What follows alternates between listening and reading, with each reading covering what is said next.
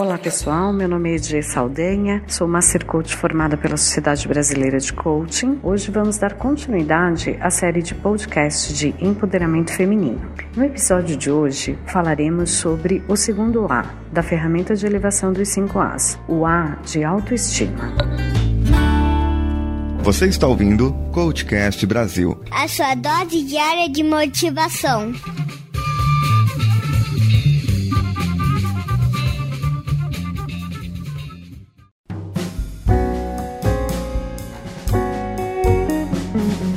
Autoestima? Autoestima é a opinião e o sentimento que cada pessoa tem por si mesma. É um diálogo interno. Ele é o melhor caminho para o autoconhecimento. Isso nos leva a diagnosticar como está a sua autoestima? Já falamos sobre autoconsciência no primeiro episódio. Caso você ainda não tenha ouvido, seria muito importante você ouvir. O desenvolvimento de autoestima é muito importante para que cada pessoa seja capaz de se respeitar, confiar e gostar de si. Durante os meus processos de coaching na aplicação da ferramenta, identificamos algumas características que podem ser sinais de baixa autoestima. Um deles é a insegurança. A insegurança é incapaz capacidade de confiar em si. Outro muito importante é o perfeccionismo. Cobrar sempre a perfeição em tudo e muitas vezes cobrar o mesmo das outras pessoas. Ter dúvidas constantes sobre quem você é, sobre a imagem que você passa para as outras pessoas. Tudo isso se traduz num sentimento vago de não ser capaz de se realizar nada e muitas vezes isso acaba levando as pessoas num sinal de depressão muito alto. Pessoas com baixa autoestima não se permitem errar.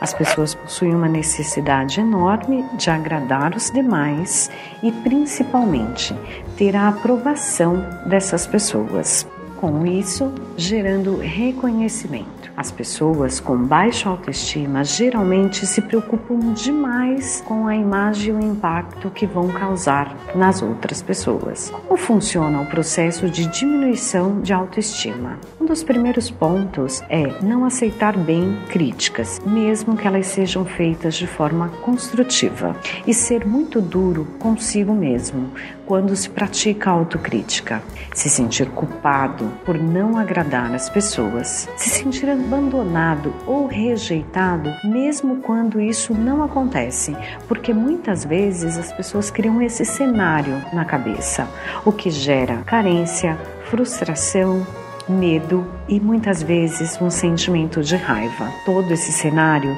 gera perdas e dependências financeiras ou emocionais. Como se inicia o processo de autoestima? O processo de autoestima começa a se desenvolver na infância, a partir de como as outras pessoas nos tratam. Quando criança, pode se alimentar ou destruir a autoconfiança.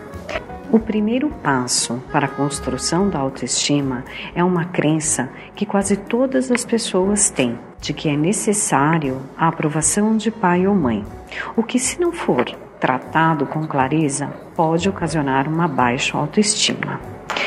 Durante o processo entendido o que é autoestima, como é o impacto da baixa autoestima na vida dos meus clientes. Agora, nós vamos entender o que é necessário fazer para elevar autoestima. Precisamos realizar diversos exercícios de autoconsciência, identificar quais são as nossas qualidades, não olhando somente quais são os nossos defeitos. Aprender a lidar com a experiência do passado. Geralmente, as pessoas ficam vivendo 40% da sua vida no passado, 40% da sua vida no futuro e apenas 20% no presente. E isso faz com que as pessoas não consigam se enxergar de forma plena de quem elas são hoje. É necessário tratar-se com amor e carinho e principalmente ouvir a intuição, mantendo sempre um diálogo interno aberto. É necessário acreditar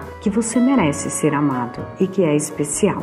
Durante a aplicação das ferramentas, Quais foram os principais resultados que nós encontramos? Os clientes ficaram mais à vontade em oferecer e receber elogios. Os sentimentos de ansiedade e insegurança diminuíram gradativamente. Os clientes relataram que sentem mais harmonia entre o que sentem e o que dizem, que não sentiam mais tanta necessidade de aprovação das outras pessoas, que agora conseguem ouvir críticas de forma mais aberta, possibilitando a mudança. Nos relatos, notamos um aumento significativo da satisfação pessoal e do desempenho profissional. Durante e após a aplicação da ferramenta, é possível ver a transformação dos nossos clientes através de fatos e dados. A melhoria dos relacionamentos são visíveis para o cliente e percebida pelos grupos onde ele está inserido. Gostou do episódio? Mande seu e-mail com um comentário para contato@codecast.com.br ou comente diretamente no post desse episódio no site codecast.com.br. Lembre-se de curtir e compartilhar nas redes sociais: Facebook, Facebook Groups, Instagram ou Twitter. Procure pelo Codecast BR, onde, se você compartilhar com cinco amigos até o final de setembro qualquer episódio e dar cinco estrelas com um comentário no iTunes, concorrerá a um processo de coaching com reprogramação mental com Paulinho Siqueira. E se você compartilhar este episódio em suas redes sociais com a hashtag Empoderamento Feminino e me marcar de Saldanha, irá concorrer no final de setembro ao sorteio de cinco livros Empoderar para Transformar, Coaching, Prática e Vida. Um livro escrito por diversos coaches expertos em suas áreas. Meu nome é Edi Saldanha, você pode me encontrar no meu site www.edsaldanha.com.br e nas redes sociais. Será um prazer compartilhar informações com vocês. Obrigada!